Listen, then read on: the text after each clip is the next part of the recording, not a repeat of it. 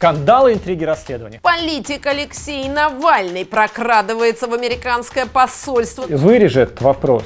Ну ты сейчас на Кремле работаешь уже так, ну прям вот уши Кремля вот так уже, так Ксения. А вот Владимир Соловьев, он идейный человек, на твой взгляд? Ксения, можно я тебе отвечу прям невежливо, отстань? Ты не считаешь, что программа «Максимум» была, как, знаешь, такой прабабушкой всего того дальнейшего трэша? Это вот эта сволочь, которая пишет там, я ему должен что-то. Я у него что денег на школу брал? Да ты не офигел, что чувак-то? То есть я прям знаю день и час, когда вот этот ролик так и обрубили и поставили на стоп. Мы прекрасно и тобой что понимаем. это значит? Это доказывает, что YouTube подыгрывает Кремлю. Может, ты и раньше ему сопереживал, но просто тихо, например. Вот расскажи об этом.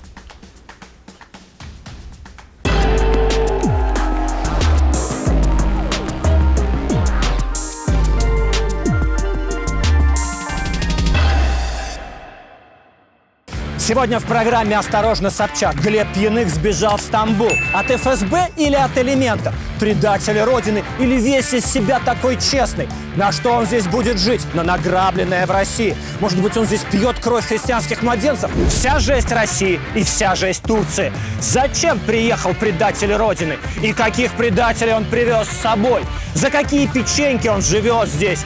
И какому дьяволу служит? Все это в «Осторожно, Собчак». А где Собчак-то сама?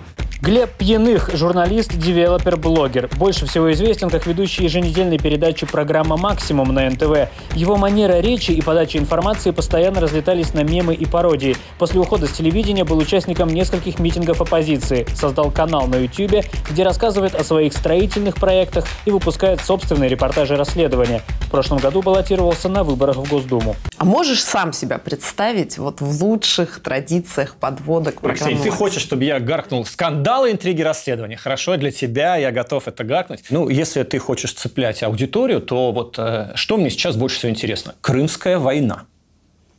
Это что за война? Ты должна была бы меня спросить. А мы с тобой делали вид, что не все же люди знают, что за Крымская война. А в этой Крымской войне была удивительная история, когда один царь очень долго правил, сошел с ума и решил захватить соседние государства. Он захватил часть Молдавии, чего-то еще, после чего на него ополчился весь мир. В те времена весь мир – это значит Англия и Франция. Ну и Турция, которая в тот момент была слабовата. И они ему вставили таких пистон, потому что у этого царя там 20 или 30 лет подряд разворовывалось все. Коррупция – это был принцип управления государством. В нем чтобы ты понимала, в армии, в любимой армии, у царя солдафона, который для него вот главное это пушки, танки, самолеты, у этого царя солдаты погибают в мирное время от голодного брюшного тифа. Можешь себе представить? То есть выделяют деньги на корм этих солдат и воруют столько, что у солдат брюшной тиф и все остальное. Это все творилось много лет подряд – Рассказываем, что это при царе Николае I, 30 лет подряд он правил, был дико безграмотный э, управленец, который боялся всех умных. И когда его наследника учили, а он проходил мимо, так сказать, комнаты, прислушивался, чему учат наследника, тут же, значит, учитель спрашивал, ну, а на чем держится, значит, сила э, нашей Родины? Наследник выученно отвечал, значит, э, по-моему, там православие и самодержавие. Подходил батюшка и говорил, и вот на этом, вот на этом, вот на этом. И это показания Сергея Соловьева, который был не западник и не консерватор, а такой очень, так сказать, и нашим, и вашим э, грамотный царедворец, и на самом деле неплохой историк, хотя были и получше. Ну, продолжать себе эту историю. Мы цепанули зрителя, нет или не очень?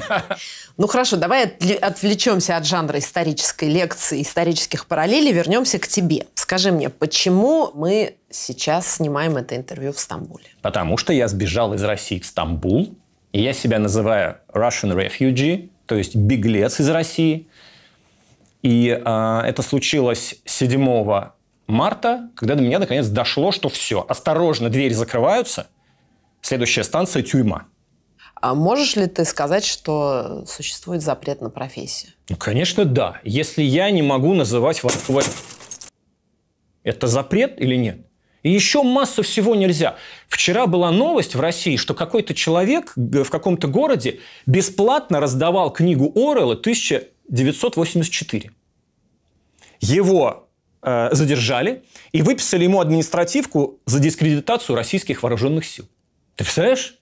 То есть степень изощренности вот запугивания населения дошла до ручки. Ну а чтобы запугивать население, с кого надо начать? С журналистов, которые много себе позволяют болтать. Ксень, я компромиссный человек, я могу помалкивать, но мне просто невыносимо, мне тошно, понимаешь? До 7 марта 12.00 я говорил жене, что мы никуда не уезжаем. Мы здесь работаем и живем. И все у нас нормально. А она уже неделю не спала, ее трясло, вокруг нас из нашего буржуазного поселка все уезжали. И э, оставались те, кто только или не понимает, или делает вид, что не понимает. И э, я говорю, слушай, все нормально будет. Я взрослый мальчик, я заткнусь ровно в той степени, в какой надо. И будем жить и работать.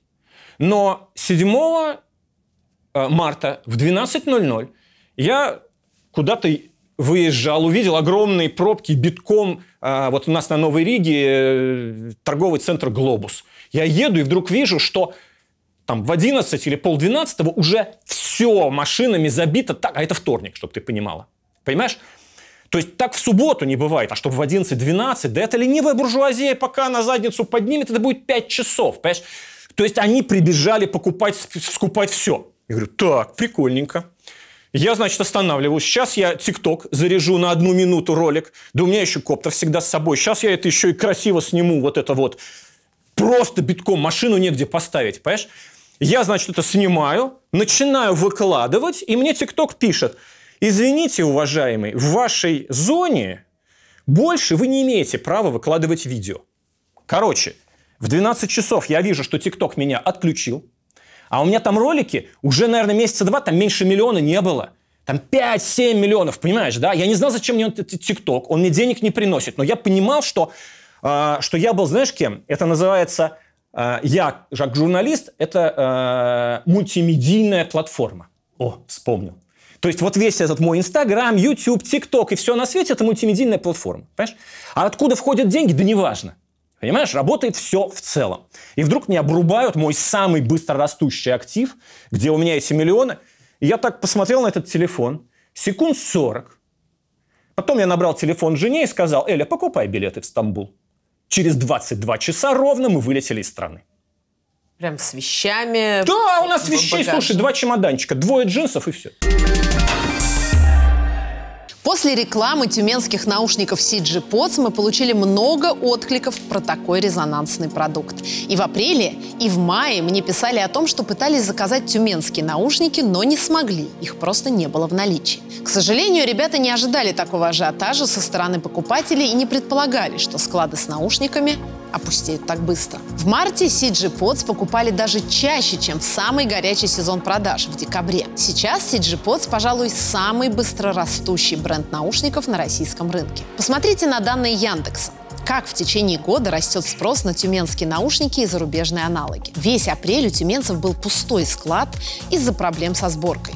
В Китае новые всплески коронавируса. Города закрыты, отгрузки приостановлены. Получить собранную в Китае продукцию довольно сложно. Ксения, вы правы, у нас действительно были проблемы с поставками CG Pods, потому что в феврале-марте мы провели активную, мощную рекламную кампанию, а, после которой все склады просто пустили.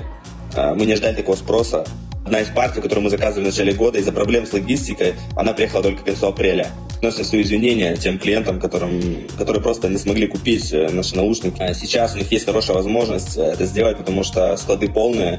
Но если ситуация не изменится, наших запасов хватит только на две недели. Дальше мы не знаем, что будет. Несмотря на то, что CG Pods российский бренд, собираются наушники в Китае. Но под строгим контролем и по оригинальным разработкам тюменских инженеров-технологов. Точно такую же схему используют практически все производители электроники. Еще одна претензия от зрителей. Почему я рекламирую наушники, о которых есть негативные отзывы? К сожалению, у нас люди редко верят хорошему. А вот плохому почему-то легко. CG Pods пользуются гигантским спросом и буквально ломают рынок с двух сторон. Во-первых, для топовых брендов, продажи которых плотно зависимы от розничных сетей. Вадим Боков изначально отказался от работы с посредниками и продает наушники напрямую со склада. Поэтому он и предлагает качественные наушники в полтора-два раза дешевле аналогов из обычных магазинов. Кому это понравится? Понятно. Второе. Вадим Боков ломает бизнес китайским фабрикам, которые поставляют с Алиэкспресса копеечные наушники. Согласитесь, неудивительно, что конкуренты пытаются утопить бренд. Отсюда и негатив от якобы реальных пользователей. CG Pods еще и подделывают, как и электронику топовых брендов. Вадим Боков разбирал свои наушники и демонстрировал разницу между китайскими подделками и своими CG Pods. А еще тюменцы каждому, кто опубликовал негативный отзыв в интернете, предложили вернуть деньги в обмен на якобы плохие наушники и подарить фирменную зарядку. На щедрое предложение бренда откликнулось 5 человек из 100. Выводы делайте сами. Я лично могу подтвердить, что CG Pods очень достойные наушники. Не буду, конечно, врать, что это супер топовый люкс, нет, но если вам нужны недорогие и, главное, добротные наушники, это отличное предложение на рынке за 5000 рублей. Микрофон качественный, звук достойный. У тюменских CG Pods даже влагозащита – а кейс тюменских CG Pods 5.0 из металла, который используется при строительстве Боингов. Кейс 220 кило выдержит, между прочим. У CG Pods Lite кейс вылитая коробочка от ювелирки. И сами наушники очень милые. М? Специально для женских ушей. Повторюсь, цена тюменских CG Pods всего 5000 рублей. Как обычно, ссылку на сайт тюменцев и промокод на скидку 200 рублей я оставлю в описании. Искренне рада, что ребятам удается развивать свой бизнес в непростое время и несмотря на происки конкурентов. Успехов Вадиму Бокову и его команде. Послушайте, а попросите мне еще парочку привезти наушников. Вот мне эта модель прям очень нравится.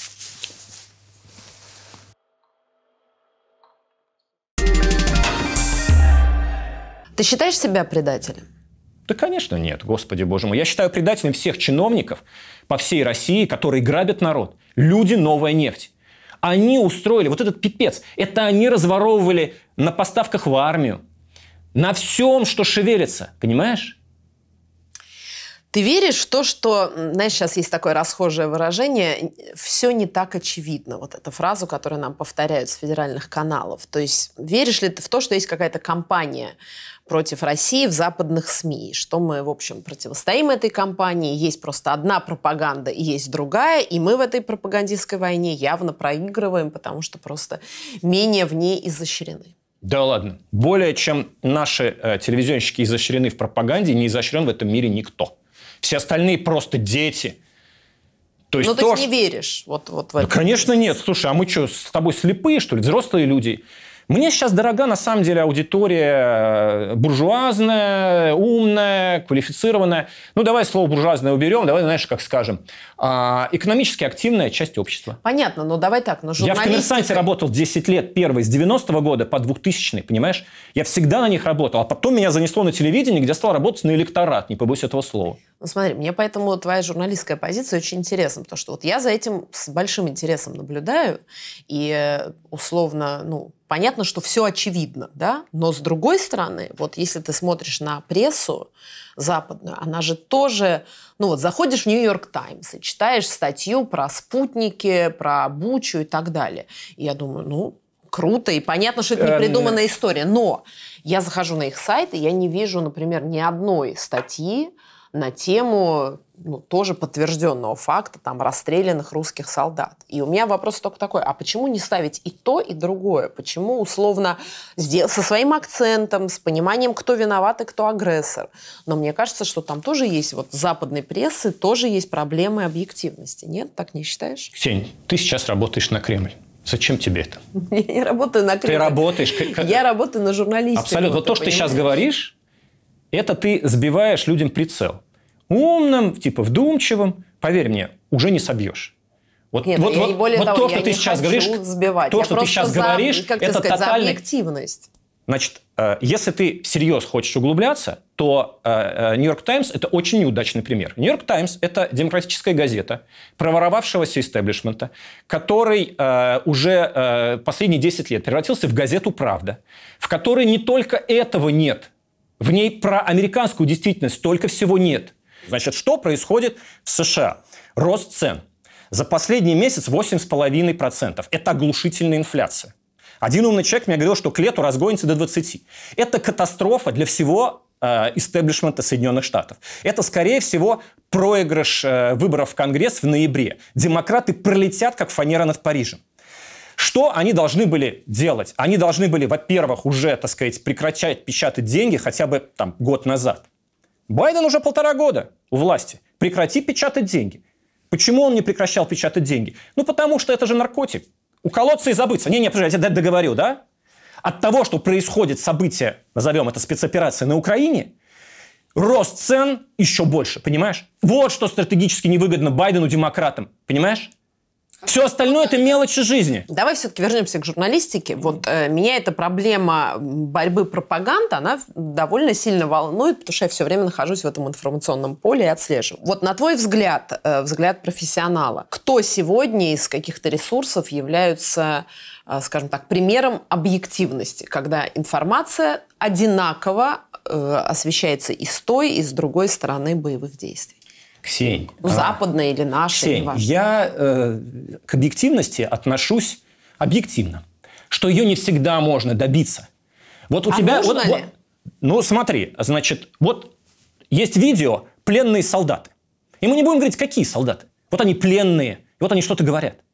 Вот если ты берешь это видео и просто показываешь, людям безумно интересно. Пленные солдаты. Смотри, мы не говорим, какие. Русские или украинские. Не говорим. Просто пленные солдаты. Ты берешь и показываешь. И тебе говорят, ты не объективный, ты не показал вторую сторону. Какая вторая сторона? Вот она, жизнь, как она есть. Понимаешь, э, жизнь, она богаче всей этой болтологии, понимаешь? Журналистика делится на э, репортаж, на журналистику и публицистику. Вот болтуны пустые, они ни о чем. Мне с ними не интересно, я не хочу это- играть. нет, это смотри. кремлевская пропаганда. Она вот так изощренно пытается влезть в мозг умным людям. Да не надо Ксениям подыгрывать. Да пошли они нафиг. Слушай, осталось, АвтоВАЗ остановился, Ксения. Подожди, я пытаюсь э, понять твою логику. Есть просто пленные солдаты. Мы не говорим чьи, мы их показываем. Это говорим журналисты. чьи, просто мы сейчас с тобой не говорим чьи. А. Пример мы приводим такой кристально чистый, вообще прям стерилизованный. Нет, смотри, э, вот что меня убивает в нашей реальности, и чего, к сожалению, даже там мы в наших ресурсах делать не можем из-за закона о фейках. Вот в моем понимании, если бы этого закона не было, идеальная там, лента новостей должна выглядеть так. Пленные солдаты с одной стороны, пленные солдаты с другой, страшное насилие в каком-то городе Н, где одни солдаты убира- убивают мирных жителей, страшные кадры, где пленным завязанными руками э, их расстреливают э, там, в другой стране. Да? Вот так она должна выглядеть. Что я имею сегодня, когда я открываю любой ресурс? Я имею одни ресурсы, которые показывают расстрелянных, пленных, э, значит, э, и жестокости одной стороны, и я имею другие ресурсы, которые показывают там расстрелянных мирных жителей и так далее с другой стороны. И я не понимаю, почему вот этот ресурс мечты, где будет и одно, и другое, и одно, и другое, и одно, и другое. Почему такого вообще нету нигде? Вот как ты это объясняешь как журналист? Ксения, на мой взгляд, Fox News вполне себе объективная. И то, что там расстреляли наших солдат, их, по-моему, расстреляли какие-то там грузинские. И об этом сразу стало говориться и Зеленский, и все остальные, что мы будем это расследовать со страшной силой. Все это на Fox News было. То есть, на мой взгляд, Fox News вполне честная, так сказать, и объективная. Просто они с утра до вечера мочат Байдена. Ну и да, но их- это же не их- объективно. Ну подожди, это нам с тобой, нам, нам с- цели. нам с тобой какое дело? Нет, нет, Ну, подожди. потому что, подожди, журналистика подожди. в чьих-то целях уже не объективная журналистика. Ой, блин. Ну разве нет? Ну, то есть мне очень Нет, нравится Ксень, Fox News, нет, Ксень. но я понимаю, что они Ксения, просто Ксения, мочат... Ленин, э, Ленин сказал, жить в обществе и быть свободным от общества нельзя. Всякая информация, всякое выступление, всякий репортаж кому-то выгоден, кому-то не выгоден. Или кому-то выгоден больше, кому-то меньше. Все. Ты хочешь стерильность тебе не изобразить? кажется, что- Ксень, ну Подожди, ска- подожди. это не со мной, Ксень. Я вот, вот это ты говоришь каждому. Ты хочешь быть святее Папы Римского. Не, не Я сможешь, нет, я не не- сможешь. Понятно. При всем твоем Я не про желании. себя в каждом интервью ты каждому человеку говоришь, ой, а хочется, чтобы было прям вот так вот, прям очень... Не Нет, бывает, смотри, Ксения. А ты не думаешь, что... А хочется, чтобы все были святыми? Хочется? Чтобы все были как Иисус Христос. Последнюю рубашку отдай, отдай ее бедному. А мне не хочется, знаешь почему? Потому что этот бедный в основном раздолбанный лентяй. То есть Понимаешь? объективности не существует же. Существует, господи, просто мозги у нас еще существуют. У некоторых больше, у некоторых меньше. Мы должны анализировать информацию. Другой вопрос. Вот YouTube, например, в России сейчас заблокировал каналы российских федеральных СМИ. Ты думаешь, это правильно? Нет, думаю, неправильно. Да чепуха, это не имеет значения. Ты пойми, на Ютубе другая аудитория. А зачем они это делают? Слушай, они тоже должны э, что-то делать э, для э, ума, чести и совести. Если весь мир против нашей пропаганды, Ну, подожди, в Ютубе очень много классного, крутого антивоенного контента. А также в Ютубе очень много всякой пропаганды. Соловьева, Гиркин, Гиркин, да. Гиркин, Ну, Стрелков пусть, там условно, сидит. Почему не иметь позицию, пусть цветут все цветы? Потому Ты что... хочешь наехать на YouTube? О, давай я наеду на YouTube еще Нет, более я тебе- интересно. Нет, смотри. Давай Я- вместе Знаешь, наедем. почему я Если хочу наехать? яркий. Я хочу, чтобы Алина Кабаева, рейтинг. Не, не, не просто фуфло, вот это госпропаганда. а Алина Кабаева сейчас хотите? Рейтинг хочешь? Давай я расскажу про YouTube. Наедем на YouTube, так что наедем. Она запрещала Алину Кабаеву, YouTube. Вот видишь, тебе стало интересно. Дорогие зрители, значит, прошлым летом я э, по просьбе людей э, сделал ролик э, из, из Сочи, не выезжая из Москвы. Э, у них дом находится прямо рядом с гимнастическим центром Алины Кабаевой. Прекрасный, новенький, стильный, пятиэтажный дом, многоквартирный. И его хотят снести. Много лет подряд чиновники э, мэрия Сочи подают иски о сносе, причем половины дома. Так как у них еще там через задницу все оформлено, то у них там один земельный участок, на нем один дом, вот они начинают пилить и половину снести. Подают иски, домогаются. Их уже там три инстанции послали, они все равно, все равно. И говорят людям, это нужно зачистить для Алины Кабаевой. Потому что вот вокруг нее то ли сектор обстрела должен быть ниже, то ли просто не должны здесь жить. А там бедных-то нету. Там средний класс, там каждый второй москвич, купивший квартиру. Там прям вау, какие квартиры. Ты снял об этом ролик, Я их, я их попросил. Я, я говорю, ребят, у меня нет времени и сил ехать в Сочи. Я уже вот только про ваше Сочи наснимал. Вы можете сами, наконец, взять телефон в руки и наснимать. Не выходишь на свой балкон, женщина, говоришь, меня вот гонят с детьми, я вот купила, у меня другого нет. У меня тут материнский капитал, то все. Каждый, они вышли, наснимали. Нет, слушай. Выходит этот ролик, где каждый герой выходит на свой балкон и говорит, нам чиновники говорят, что нас носят ради Алины Кабаевой. Так. А им чиновники действительно это говорят там, чтобы они не, не- не- возникали, чтобы не испугались и не возникали. Так. Я им говорю, единственная ваша защита, наоборот, говорить, что чиновники вам всем говорят про Алину Кабаеву. Выходит этот ролик и за неделю собирает миллион 970 тысяч просмотров. А на- за вторую неделю знаешь сколько? 15 тысяч. То есть я прям знаю день и час, когда вот этот ролик так и обрубили, и поставили на стоп. Понимаешь? Мы прекрасно и с тобой что понимаем. это значит? Это доказывает, что YouTube подыгрывает Кремлю. Что когда из Кремля очухались и позвонили, что вот эта вот штука затрагивает Алину Кабаеву, не дай бог, то, пожалуйста, на стоп. И они выполнили это желание, понимаешь? И поставили ролик на стоп. Ну, согласись, так не бывает. Ты сама ютубщица. Ты понимаешь? 970 за неделю и 15 за вторую. Ну, Хорошо, если YouTube подыгрывает Кремлю, с целью почему- выживания. С целью выживания. Да, А И почему я не сейчас брошу- тогда они начинают, почему условно они не занимают позицию, что мы Ну, ни по- вам, ни вам ничего блокировать не будет. Пусть любая хрень Ну, потому что весь мир тошнит от э, кремлевской пропаганды, понимаешь? хорошо, так и пусть надо, и условно, надо ну, что-то не будут сделать вас- в борьбе. Они хотят что-то сделать в борьбе с кремлевской пропагандой. Они поступили неуклюже, нет проблем, но они что-то сделали, да и Господь с ними. Чепуха. Мы зачем это так долго Ты обсуждаем? считаешь, что нужно что-то делать для того, чтобы таким образом противостоять м, Вот пропаганде? это делать, я считаю, было не нужно, это чепуха. Можете рассказать мне про плюсы и минусы жизни Стамбула, которые уже почувствовали на себе? Климат шикарный, еда шикарная, дешево, но вид на жительство не дают. Ай-яй-яй, да что же такое? Значит, два месяца мы можем здесь прожить свободно, потом должны на сутки хотя бы выехать из страны, и потом еще можно месяц жить. Итого три месяца без вида на жительство. Меня уже зовут какие-то застройщики в Черногорию, говорят, у нас там большой комплекс, мы строим. А, и я уже думал, э, ну что, может съездить туда на недельку, снять про них ролик, ничего от них не желая, если вам за это удастся что-то продать, да слава богу, пожить недельку и потом вернуться. И таким образом у нас у меня получится три месяца, одна неделя. Может, за это время режим рухнет, Ксень. Ну, как-то ты вот так на Очень это оптимистичен, смотришь. да. Нет, я очень... я это сказала. Я очень Так, 8 пессимист. марта каждый день так говорит. Я очень, очень, очень пессимистичен. тут я хочу напомнить прекрасную переписку Бунина с Набоковым, которая была издана, где э, они, уехав из страны, обсуждали прямо вот каждый день, как будет будущее России. Вот все-таки СССР, наверное, лучшее лето, потому что было понятно, что режим большевиков рухнет со дня на день. Что было дальше, мы помним, но сейчас читать вот эту переписку, где они вдавались в детали будущего правительства, думали, спорили, не соглашались, это вот э, производит впечатление, Глеб. Ну окей, я готов здесь жить долго и счастливо, без Хорошо, а вопросов. вариант, что ты вернешься, ты рассматриваешь через Только 3-4 после месяца? смены режима. Только в таком. Только так, да. Мой один знакомый остроумно сказал, что есть ощущение, что просто некоторые люди стали, как вот на бирже люди сбрасывают акции, да, что сбросили акции российского государства. То есть стали, пон- стало для многих понятно, что страшно, опасно, война может начаться и в Москве, и ядерные удары, вот все это. Вот такие Ксения, мысли у нас, были? У нас другое, нет, абсолютно. То есть я понимал, что я могу выжить, прекрасно выжить, и мне там легче выжить, чем, например, здесь, да, где у меня ни кола, ни двора. Но противно, понимаешь? То есть меня окружают люди, которые э, считают, что украинцы сами взрывают свои дома. Я сначала начал спорить с кем-то, потом бросил, и все, кто думали так же, как я, они уехали. Я сижу в коттеджном поселке один с людьми, которые, а мы не знаем, а мы не сомневаемся. А вот наш телевизор нам рассказывает вот так. Елки-палки, это настолько, понимаешь, противно. Как говорил Немцов про что-то, жить стало лучше, но противнее. Вот стало жить еще противнее. Уже до такой степени противно, что ну просто невыносимо. Один из слухов по поводу твоего отъезда из России, что ты уехал якобы вообще не по политическим мотивам, потому что, ну, условно, ты давно не в телеке, чего тебя сейчас гнобить, совершенно непонятно, а по финансовым причинам.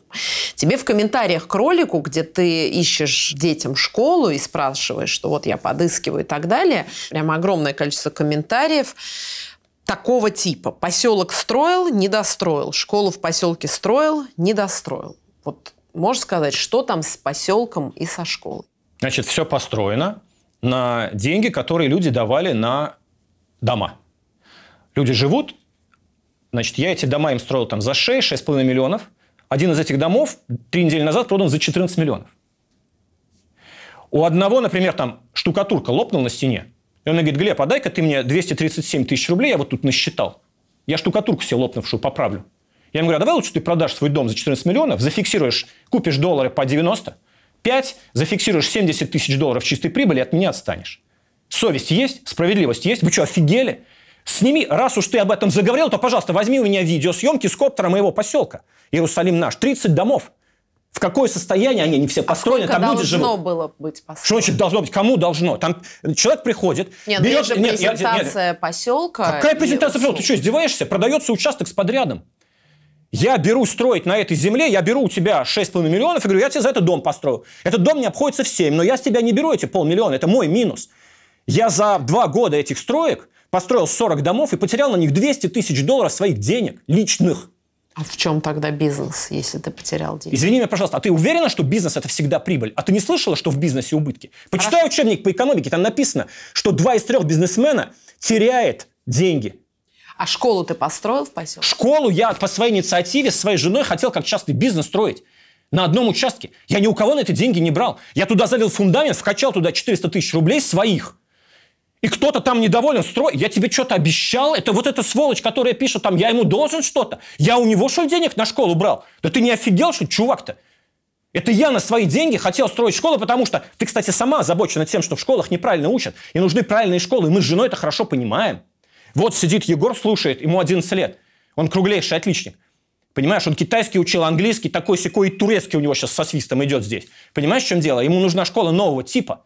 И мы собрались ее там сделать, и мы понимаем, что этого не хватает, и что на это можно было сделать бизнес. Но мы собирались это построить сами за свои деньги, и эта сволочь будет мне предъявлять, что я не построил, а еще что я вам не додал в этой жизни. Рубашку последнюю не снял. Будут претензии, что я не Иисус Христос, что я себе оставил 3 копейки. Здесь вот я живу, хорошо, клевую, клевую я бы квартиру здесь себе купил на 200 тысяч долларов, чтобы ты понимал. Охренеть можешь. Ты все-таки с коптера п- поставь, я тебе пришлю, я тебе на Google диск Нет, я э, обязательно, поставлю, да. как выглядит мой поселок. Вот 30 домов стоят, 30 домов люди деньги дали, и 30 домов они получили. Один из них продал его за 14, а второй выставил за 16. Я аж охренел, я ему позвонил, говорю, слушай, ты выставил за 16, и что, есть звонки? Он говорит, ну пока один. Да я по приколу, я тут живу, я еду вот туда праздновать и так далее. Но сейчас же ты понимаешь, что все цены упали в связи с как раз... Слушай, я пока тебе говорю, что есть. Окей. Что две недели Но назад мы он это- продал ее за 14. Мы обязательно покажем это, и в том числе примерную Да, съемки с стоимость коптера, что я построил, понимаешь? объявлений. Но также мы можем показать и хотим показать э, решение суда о взыскании с тебя почти 2 миллионов 300 тысяч рублей за неоплату коммунальных платежей в одном из твоих поселков. Вот как так? Это не мой Объясни. поселок. Это поселок вот той сволочи, которая меня засудила. Это поселок, в котором я в 2014 году, даже в 2013, просто купил а, 5 земельных участков. И там построил эти дома с целью их продать, и не смог. Потому что они вот такие выпендрежные, дико дорогие и так далее. Это мои личные дома, построенные на моей личной земле за мои личные деньги. А вот этот хозяин поселка, это человек, который купил в целом землю, там на 5 лет раньше, разделил на участки, проложил свет, газ, воду, продал их нам, мы построили дома, а дальше он с нас стал доить. Изначально в контракте написано, вы нам платите, я ему плачу 5 тысяч рублей в месяц с э, дома. А потом он через год или через два вдруг хочу 9, хочу 10, хочу 15, хочу 19. Мы говорим, с какого бдуна Ты за 5 все это обслуживал, все это работал, ты почему 19 хочешь? Он говорит, да похрену мне, я хочу 19. Ты Этих... уехал из-за, в том числе, финансовых проблем? Да нет, конечно, о чем ты говоришь? Значит, смотри. Но ты же не заплатил пока эти 2 миллиона. А... Как тебя вообще выпустили? Ведь у нас Значит, есть... я тебе э, открою страшную тайну. Я их заплатил. Они лежат на счету судебного пристава. Но у нас есть юридические ходы, которые позволяют блокировать. Ему их не переводят абсолютно законно и легально. Потому что он переуступил своей бывшей жене, потому что он сам банкрот. Ну, все, У него давай, идут, да, понимаешь, не да? выходить в хозяйствующую но, часть, все. То есть выехать но, ты мог без всяких там Конечно, проблем, я заплатил, понятно. и поэтому с меня все сняли, Хорошо. да? Давай вернемся к программе «Максимум». Если Пугачева и Моисеев угодили в больницу, кто нам споет на Новый год? Расследование касается всех. Я знаю, что ты много раз это рассказывал, но для наших зрителей вот совсем коротко и емко, как ты умеешь. Чья была идея этой программы и как ты туда попал? Насколько вот э, такая общая информация известна, что программа готовилась под Парфенова, э, Картос ее придумал, э, так как Парфенова внесли в черные списки, кто-то предложил тебя. Это реальная история или тебе есть что добавить? Программу придумал Кулистиков. А, меня пригласил Кулистиков. А, гендиректор НТВ. Он меня очень хорошо знал за год работы а, в новостях э, на канале «Россия». Я вел такую очень специфическую программу под названием «Вести плюс». Это в 11 ночи авторские новости, где меня все время несло.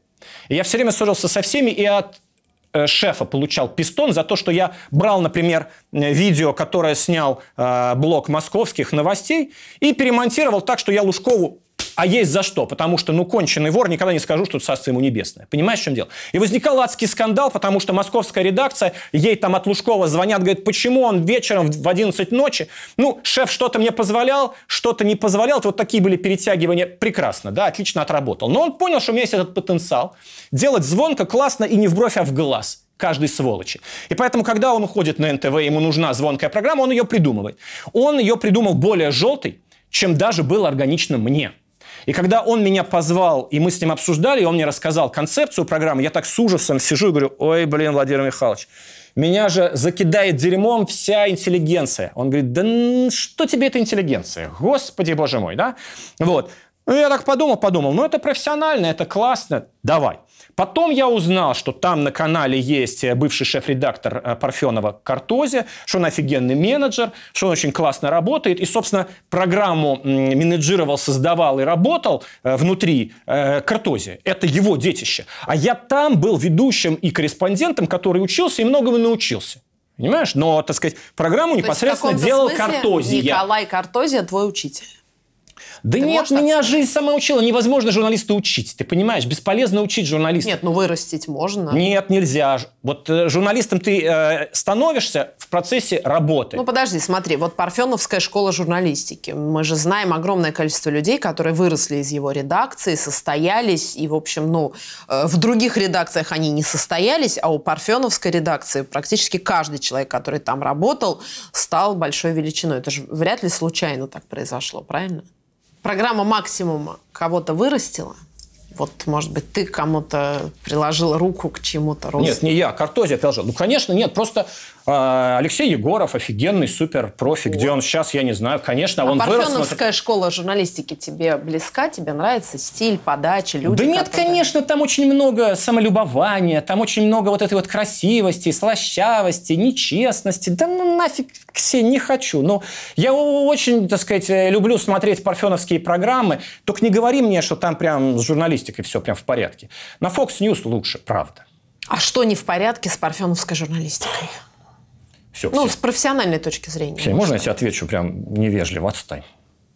Можно? Почему? Не хочешь Ну, говорить? не хочу я ругать Парфенова, он офигенный э, чувак, он классно сделал, столько всего замечательного. Какой у него цикл этот вот идет, там, э, господи, 61 91 а сейчас уже там до- с 21 по какой-то А с там... профессиональной точки зрения, вот как ты объясняешь, ведь Леонид Геннадьевич, э, которого лично я очень уважаю, он же вот на YouTube э, очень э, одним из первых пришел, стал Не, что-то не первый, его делать. долго уговаривали, в том числе сам Картози его уговаривал. Ну да, ну имеется в виду там гораздо раньше там и меня, и Пивоварова, и прочих. Но вот почему у Пивоварова, который с- его ученик, по сути дела, и даже похож внешне, и по э, образу, и так далее, у него получилось сделать прям какой-то супер прорыв с редакцией, а у Леонида Геннадьевича, конечно, есть своя аудитория, и, конечно, это классный проект, но он, скажем так, менее резонансный. Слушай, почему все очень просто. Просто м, а, э, Пивоваров работает на более массовую аудиторию, а Парфенов работает на более качественную аудиторию. Их меньше. То есть дело только в этом. Ну, конечно, а как?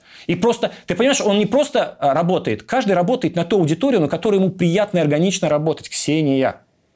Вот ты меня сейчас заставь про Киркорова что-то делать, но меня стошнит, я не могу. Ты делал сколько про Да это не я делал, это программа господи. делала, это корреспонденты делали, я даже этих сюжетов не смотрел. Ну ладно, ну ты сидел, мы с тобой, но я сидел, но я сидел, но я эти какой-то. сюжет... Я знаешь как, вот я в У студии подводку... я в студии пропускает. подводку начину, так поворачиваю, а там в тру- розовые трусы, блин, я... А, мне Ну, стыдно. ты же об этом. Вот Мне у нас есть сюжет, где мы с тобой сидим в кадре, и ты меня спрашиваешь, а что там вот Пугачева в этом году что-то это? Ну, Пугачева достойная певица, Ну, офигенно. Много а ты было сравнила чего, и и Волочкова Киркорова. была, и все Ну, там ты были. сравнила, ну, да, так Ну, сказать, хорошо, не-не-не. но это же ты своим ртом это задавал все эти Слушай, вопросы. одно дело наговорить подводку за 20 секунд, а другое дело об Чё этом делать подводку? Мы с репортаж. тобой сидели, новогодний финальный выпуск. Было примерно там 10 главных новостей года. Из них, как обычно в программе «Максимум», половина было каких-то умных, серьезных, половина вот всякого говна типа Волочкова на Ва- Мальдивах. И мы с тобой всерьез обсуждали и там какие-то политические события, было, не спорю, и было много. Примерно 50 на 50. 50% умника, как ты говоришь, 50% говна про Волочкову. Ты же это тоже ртом своим вот меня, вот Ксения. А как вы оцениваете, что вот какой-нибудь там Стас Костюшкин что-то там сделал на сцене фестиваля «Жара». И мы тоже сидели это обсуждали. наши все эти спецслужбы хваленые, они вообще не в курсе были того, что существует некая Анна Чапман? Чапман, Ну, некоторые были в курсе. разведчик. Да никто не был в курсе. Прям- Хорошо, пусть будет теперь шпион. Ну, такой попой, теперь Анна шпион. Чапман у нас главная шпионка России. А если сенатор Нарусова права и ссора Баскова и Киркорова только для публики, то статуэтку для Киркорова мы вручим Баскову, он передаст. Грешен. Грешен. Все, я забыл. У меня, видишь, мой, мой мозг вытеснил это. Как дети будут ходить в школу? Как, э, что, они будут теперь Пока турками? в воздухе. Смотри, не, на самом деле детей жалко, мы выдернули из среды, где ну, их была школа, были друзья, был спорт, были секции. Там Егор с трех лет занимается чеквондо, у него черный пояс, ну понятно, мы просто от любимого тренера забрали, там хоккей или что-то еще. Детей безумно жалко, Егор очень тоскует, хочет домой. А по поводу Стамбула, не факт, что мы здесь на всю жизнь, но хотелось бы какой-то год прожить здесь, потому что квартиру сняли, но тут с ВНЖ проблема тоже как вопрос открытый. А по поводу школы, всерьез не думаем, этот год мы закрываем, а, Егор 57 учится математической, он на заучку перевелся по заявлению по WhatsApp скинутому, а Ульяна первый класс, ну там попроще, с ее своим преподавателем просто договорились, они с ней онлайн занимаются. А, год онлайн закрываем без, без проблем, я думаю.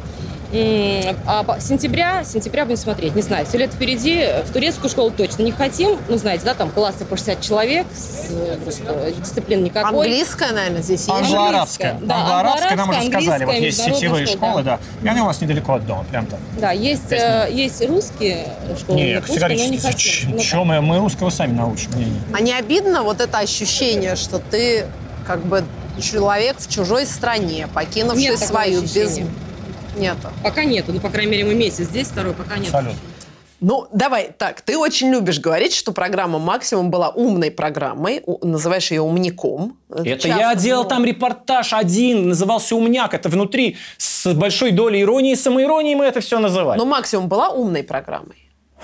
Один мой репортаж был умный, а остальное было красивое. Ведь Ксения сейчас позиционирует себя как очень серьезная девушка, которая борется с властью. Поэтому никаких скандалов, интриг, расследований. Только умное телевидение. Как блондинка делает революцию. Сцена в ресторане. Ксения Собчак упрекает соратника по борьбе, что у того нет денег. Аудитория, на которую это было рассчитано, какая? Массовая масса. Масса. Абсолютно. Твоя аудитория, Ксения. Вот абсолютно. Ты вот прям все вопросы прям на тебя летят. Хорошо. А, ну, давай так. Все-таки не мне, наверное, это говорить после э, программы с Волочковой, но я, тем не менее, скажу. Все-таки иногда вы перебарщивали с желтизной. Ну, Да, согласись. картозия, ты слышал? Ксения говорит, что перебарщивал ты. А я ты, А а я в это время кстати, был в это Барнауле. признал Картозия, даже. когда ты, когда ты перебарщивал, я был в Барнауле. Моя совесть чиста. Я на морозе минус 40 записывал стендап в том месте, где между Бийском и Барнаулом там попал в аварию и погиб губернатор. Понял, подожди, Картозия? У меня алиби, а ты, вот желтая Ни- пресса, вот она, желтая, Картозия. Все, ты не отмоешься, Картозия. Ни хрена, я подготовилась. Движение Фемин. Помнишь этот репортаж? Я не помню. Ну, При давай. этом там сплошь голые сиськи. Корреспондент измеряет размер груди участникам. Понимаешь? И вот что-то такое. 79. Саша Шевченко, номер один. Аргумент другой активистки, Инны Шевченко, тоже тянет только на первый размер. Яна Жданова, Юлия Ковпачек. Со стороны посмотришь, вроде есть что предъявить, а померишь, и здесь уверенная единичка. Так, не стягиваем воздух. Я пытаюсь увидеть, кто корреспондент. Но, по-моему, это Ксения Ильина. Ксения, если ты смотришь, вот тебя... Я только не пойму. Наговор у нас одна была девочка-корреспондент. Ксения Ильина. Очень интеллигентная такая э, питерская девушка. Запрещает мне называть Питер Питером. Ксения, почему? Ну, я не знаю. А, ну, все что-то запрещают. Вот тоже интеллигентские штучки, да? А, обу- Ну, ты вот видел этот сюжет перед тем, как он вышел в эфир, правильно? Ты ж- Да нет, я же не работал шеф-редактором программы. Человек, который... Если я должен каждый, э, на каждой Ты неделе сделать один сюжет мог сюжет... снять? Я лично? Да нет, я бы стал вникать, э, а, собственно, против чего девочки протестуют. Просто добавь содержание.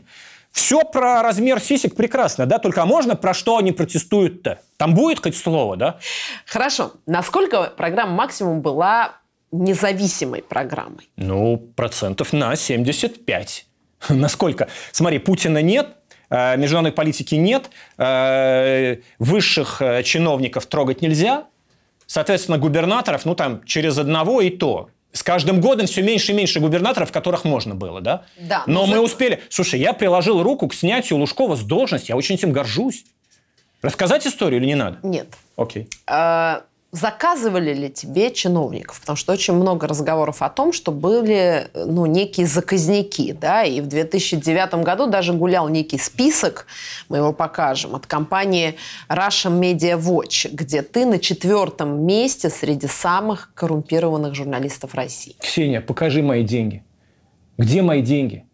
Ну, самый коррумпированный. Почему у меня дом 167 квадратных метров в Москве вагоночкой отделан? Скажи, Ксения, почему я езжу на Ну, Volvo не знаю, может, ты XC60? гуляка, может, ты там Ну в какой гуляка? У меня куча детей. Я благо, это самое, я там э, наркоту попробовал один раз в, Хорошо. в 50 лет. Ну, если гуляка, я бы уже, наверное, спалился где-то. Меня бы показывали с голой задницей, валяющимся в кабаке и там бьющим морду какой-то официант. Ну ничего же этого Подожди, нет. но Ну где мы- мои деньги, Ксения? Подожди, но мы же знаем, как на федеральных каналах, ты прав, вот Кулистиков все утверждал, но мы же знаем, как часто там условно дают команду сверху из АПшечки кого-то подмочить какого-то губернатора или что-то. Вот тебе такое приходило иногда от руководства? Ксения, значит- Иных сделай вот про такого-то сейчас. Прости, чувака». пожалуйста. Есть фактура? Тогда я сделаю. Просто в основном фактуру-то находил я и шефу предлагал. Я не помню случая, чтобы мне шеф сверху сказал, слушай, а вот надо на этого чего-нибудь найти. Ты понимаешь? То есть такого не было? Ну, по-моему, нет. Ну, конечно, Владимир Михайлович Кулистиков лично курировал программу. Все темы в программе, все, все репортажи, лично Владимир Кулистиков утверждал, согласовывал или отвергал. Что он при этом запретил, вот о чем ты до сих пор жалеешь? Ты знаешь, я тебе скорее расскажу, что он запретил, и я не жалею. Вот это офигенно. Значит, э, э, Абрамовича он мне запретил, а я вот прошло 10 лет, и я так рад, я так признателен, Владимир Михайлович. Блин, вот Так, это что у вас именно? Значит, происходит э, конкурс на аренду леса Мещерского парка. Это с юга Москвы огромная территория, прилегающая прямо к МКАДу, шикарное место. И этот э, конкурс, как всегда в России, проводится самым воровским способом.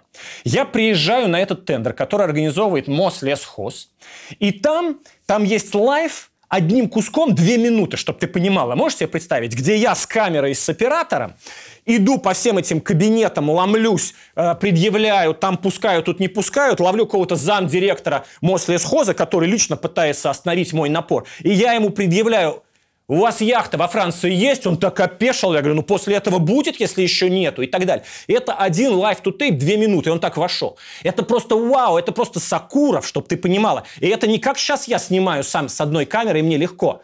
А это у меня профессиональный оператор, а у него другие мозги, понимаешь? Это моя камера сейчас следит за мной, раньше поворачивает, куда она снимать, чем я еще начал об этом говорить, потому что мозг командует моей камерой, а тогда это... И мы это сняли. И чтоб ты понимала, кто же побеждает на этом конкурсе? Кто получает лес в аренду? А компания Абрамовича.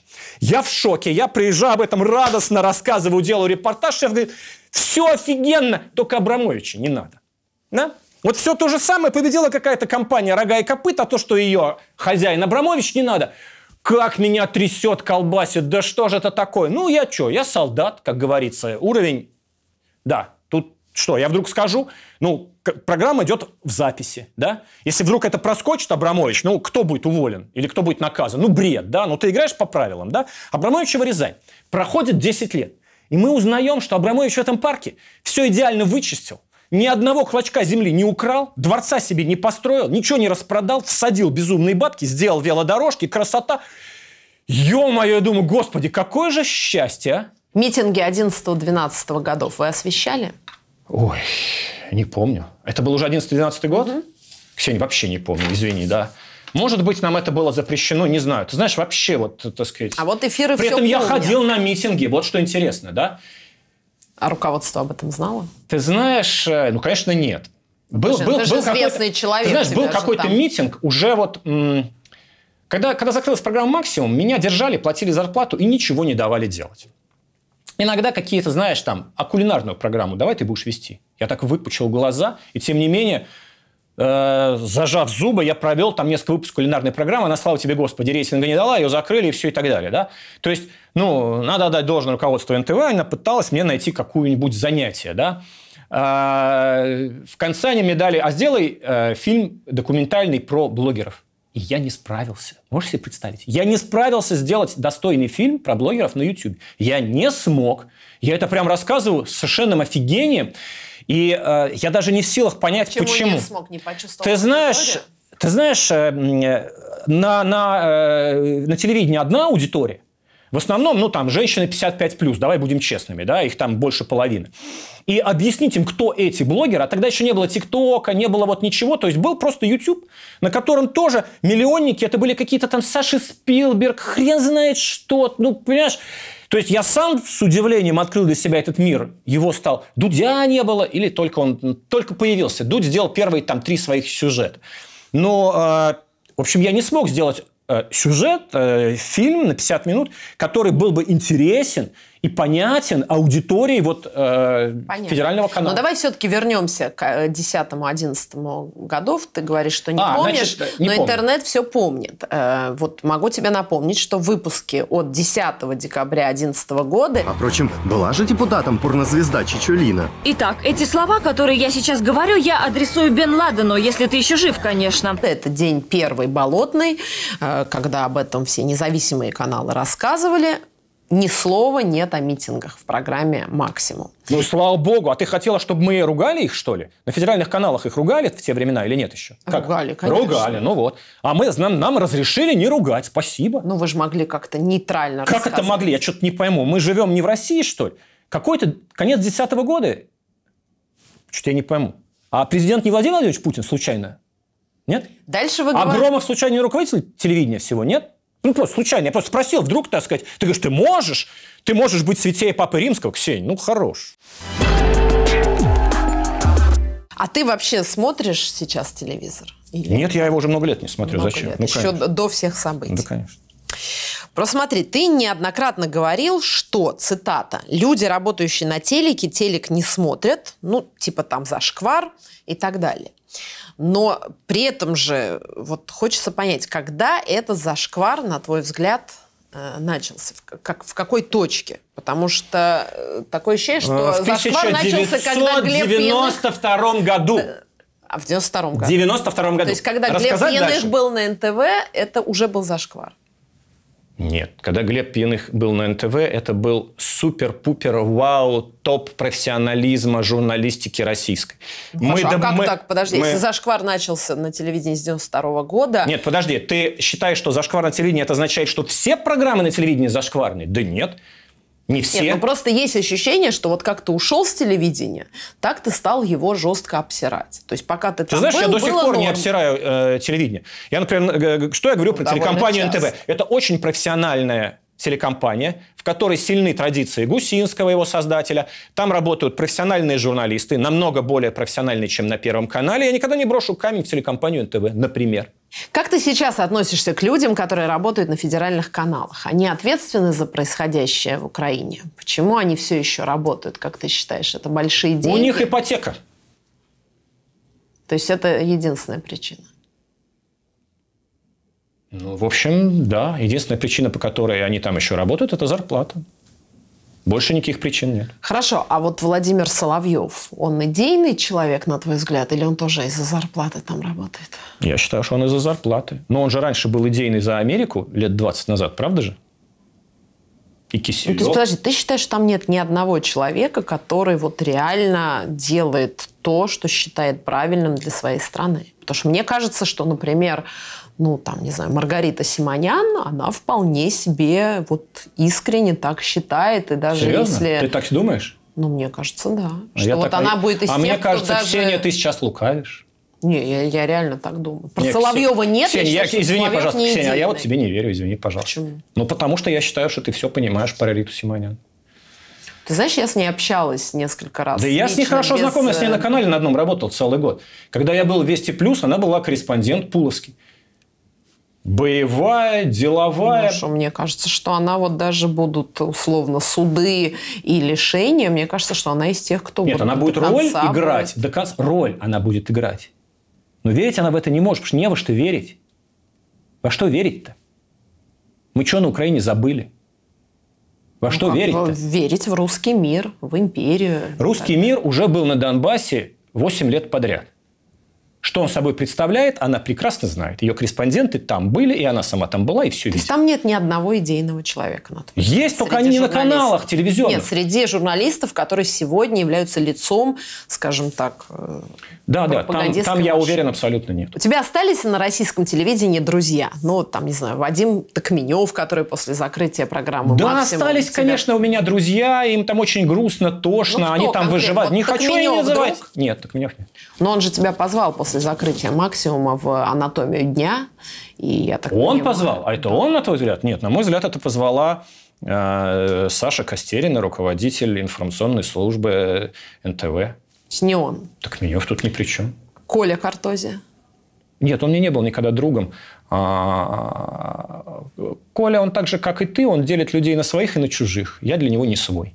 Вот мы сколько вместе переработали, но я для него не свой. Хорошо, а кто вот у тебя? Остались какие-то? Но я не называю фамилии, просто чтобы не Ну, компрометировать публичные. этих людей. Ну, не хочу я никого А называть. подожди, ты считаешь, что дружба с тобой Ну, компрометирует? конечно, я, я, же, я же предатель Родины, я в Стамбуле сижу и называю, ну, ты что? Как ты относишься к поступку Марины Овсянниковой? Прекрасно. Молодец, Марина Овсянникова, настоящий герой. Ты считаешь, вот ты ну, как бы понимаешь ее мотивы? Ведь это Конечно, это совесть. Это невыносимое чувство. Я из-за этого чувства сбежал в Стамбул, а она вот такое сделала. То есть она, она круче меня намного. Я на такое не способен. ей поступило предложение официальное от э, известного издания немецкого Der Welt стать там э, журналистом и работать на них. Что Ну вызвало прекрасно. большую полемику, вот о которой, собственно, я хочу спросить тебя. В рядах либеральных журналистов э, полемика сводилась к следующему, что как так, мы десятки лет осуждаем режим, работали на всяких независимых каналах, сейчас мы за границей без работы и лихорадочно ее ищем, а вот она всю жизнь занималась пропагандой, один раз выступила и сразу получает работу нашей мечты. Так она Что просто, думаешь она таком? просто на амбразуру пошла грудью. У нее двое детей, она в России, она на Первом канале выходит в эфир. Ты что? Это подвиг? Кто-нибудь из либеральных журналистов такой подвиг совершил? Кто? Соверши, и ты будешь сейчас работать, прям, прям будешь выбирать. Хочу на Fox News, хочу на CNN, хочу в Welt или где там. Ты понимаешь? А то вот это вот сидеть на «Эхо Москвы», где все можно, бла-бла-бла, и ты после этого либеральный журналист, что, правда? Ксень, ну давай это по-честному ко всему относиться. Не могу не задать этот вопрос, знаешь, что я буду 1148, который тебя об этом спрашивает, но все же. Вот ты не считаешь, что программа «Максимум» была, как, знаешь, такой прабабушкой всего того дальнейшего трэша, который стал выходить на НТВ?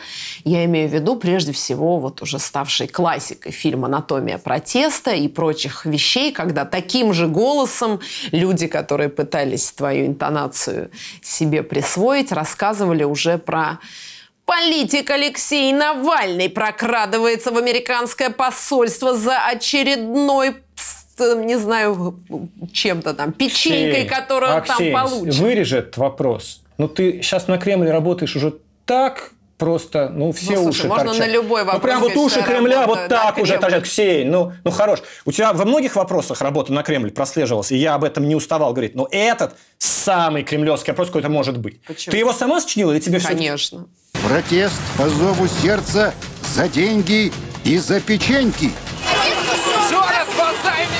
Сколько стоят бомжи с плакатами? Студенты и представители креативного класса рассерженных горожан. Давайте, давайте. А почему? В чем про кремлевский вопрос, скажи мне? В том, что э, программа «Максимум» была прародительницей определенного жанра? Ты считаешь, что это кремлевский вопрос? В эфире Life News показали и беседу Владимира Рыжкова с Геннадием Гудковым. Получалось, что на митингах они заодно, Мы по-настоящему, политически, осмысленно объединимся. А за кадром интригуют друг против друга. Детство в жопе играет. Ну, подожди, ну «Анатомия протеста» это фильм, к которому ты не имел никакого отношения, слава богу. Но они же взяли, как сказать, твои интонации, Все твои... с таким успехом любое колесо, которое изобрел бог знает кто 4000 лет назад, это прям тоже колесо. Да нет, А другое. что в этом? Я же не, не тебя в этом Да просто обвиняю. не Тебе не надо кажется, говорить, что люди что- взяли жанр Да и нет жанра, нет, это просто есть темп и есть тембр голоса. Это нельзя взять. Это с таким же успехом можно говорить, что все штаны это одинаковые. Да нет, все штаны разные. И платья все разные. Интонация и тембр это всего-навсего как... Ой. Нет, я просто, честно говоря, не понимаю, что тебя в этом так ранит и обижает. Но смотри, есть э, Ксень, программа, ты изо всех секунду. сил пытаешься... Есть программа программу «Блондинка в «Максим». шоколаде», Ксень, которую ты я уже делала просто, в ты нулевые уже, годы. Да ты уже даже не знаешь, как еще обругать Через- программу «Максим». через Ты 15 уже к программе «Максим» сейчас приклеиваешь анатомию процесса. Это вот настолько, так сказать... Подожди, я искренне считаю, Да что не считай, что ты искренне, ты пытаешься- взяли талантливый продукт, который ты создавал, и Ксень, сделали ты его пытаешься- просто более трэшовым, ты пытаешься- с тем же посылом, используя те же лекала. Но это факт. Ну, как бы я, честно говоря, даже не вижу, почему ты считаешь, что там, про кремлевский, не про кремлевский. Ну, как бы люди взяли то, что работает, и подумали, а что же нам не использовать это в рамках пропаганды? Это же работает. Ксения, это Что не факт, обидного? это твое оценочное суждение. Ты считаешь, что ничего нет общего? Абсолютно. Нет, подожди, я точно не хочу тебя в этом обидеть, но мне просто кажется, Да что обидишь. подсадка зрителя на то, что, блин, кто-то должен подраться, должен быть экшен, должно быть вот это все, в итоге приводит к тому, что какие-то последователи, мудаки, не будем спорить, начинают это использовать уже ради драк в студии, ради выноса какой-то херни и прочего.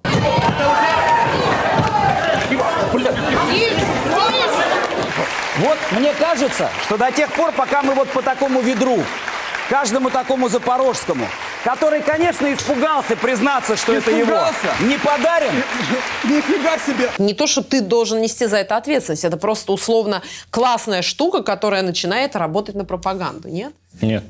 Это твое оценочное суждение. Программа «Максимум» ничего искусственно не создавала. Мы были репортерами, которые фиксировали действительность. В шестнадцатом году на НТВ ты выпускаешь фильм «Кто шагает по Москве». Это такая ода о том, как похорошела Москва при Собянине и какой то классный город.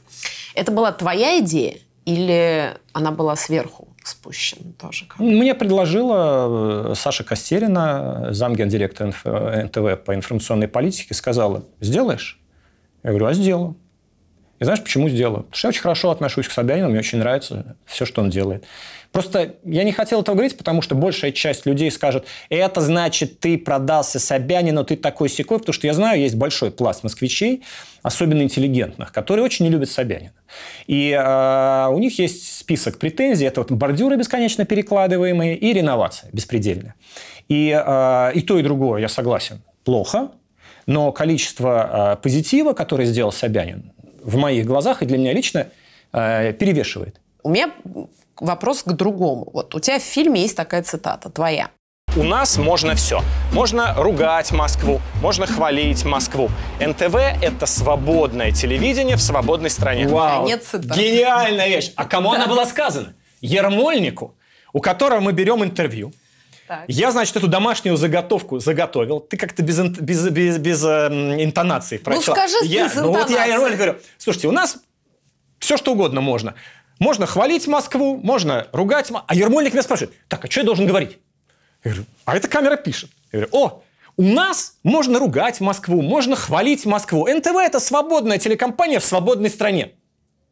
Ермольник замер. Как камень. И ничего не говорит. Я так к Диме Крылову, режиссеру, и он же оператор был, поворачиваю, говорю, Дим, что, переснять, что, не получилось? Он говорит, еще как получилось. То есть это была Потому ирония. что- А? Это была ирония. А ты не понимаешь, что Нет, ли? я понимаю. А я должен это проговорить. Называется «Для Да. тупых». Ну, Ксения, у тебя нет тупых среди аудитории. Ну, зачем? Они офигенные, кстати, понимаешь? Это такая само... самоирония, это самая классная и абсолютно некоммерческая история, понимаешь? Над самоиронией поржешь ты, я и Белковский. И мы это никому не продадим, ни копья не заработаем, понимаешь? Это правда. Так, в девятнадцатом году ты уволился с НТВ и был участником минимум двух митингов протеста. Это митинг На одном из «Допускай». митингов я был задержан, и у меня был в кармане ксива НТВ. И я вот, значит, стою перед автозаком и думаю, а, мне туда надо сутки там провести, а я должен ехать на день рождения к двоюродной сестре. Я так стоял, стоял минуту. А лейтенант, который там вот меня задерживал, такой умные глазки. Он не этот мордоворот, который долбит, а это, который вот с мозгами. Ну, Я внимательно присматриваюсь. Я так на него смотрел, смотрел секунд 40, потом так до- достаю ксиву НТВ. Он так смотрит ее. Говорит, всего доброго. То, что ты сейчас рассказал, это было про митинг «Допускай», правильно? я понимаю? Знаешь, я не помню, я был на нескольких митингах. Ну, вот на был на этом двух, митинге да. уже били. На этом митинге уже прям били, таскали. Но прям. это был не тот митинг, где ты вышел в костюме э, химзащиты. А нет, это был митинг э, конкретно против одной радиоактивной стройки, э, куда меня позвали ребята э, Да. С радиоактивной... каши- Дорога рядом с радиоактивным Да, могильником. да. Это митинг, на котором никакого подвига не было, понимаешь? То есть Ну это- нет, подожди, там был подвиг, я Да, хочу ну, его перестань. процитировать. Вы должны установить одиночные пикеты около платформы. Два часа утром, два часа вечером. Вот такую штуку вы надеваете и держите плакатик. Мне кажется, что это прямо, блин, очень резкий поворот от похорошевшей Москвы. Вот тут ты делаешь, блин, такой фильм, проходит совсем немного времени, и ты уже, блин, людей призываешь пикетировать какие-то там радиоактивные могильники. Что значит какие-то там радиоактивные могильники? Вот так стоят дома жилые, 16-этажные. Вот здесь остановка э, электрички, а вот рядом начинается радиоактивный могильник и вот это вот НПО «Радон» или «Твел». Это минатомовская штука, куда еще советской власти ввалили, как Понятно. всегда, это не все. слишком резкий разворот Подожди, одного к другому. подожди, подожди, Ксень. Можно вот этот могильник выкопать, вычистить и вывести, а потом строить здесь дорогу.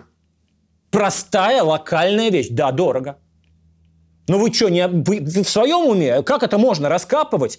Первые, кто помрут, это те работяги, которые будут приезжать сюда, э, гости из Таджикистана, которые рулят КАМАЗы, им будут грузить радиоактивный КАМАЗ, он будет уезжать, дышать этой пылью, трактористы, все на свете, они знать не будут знать.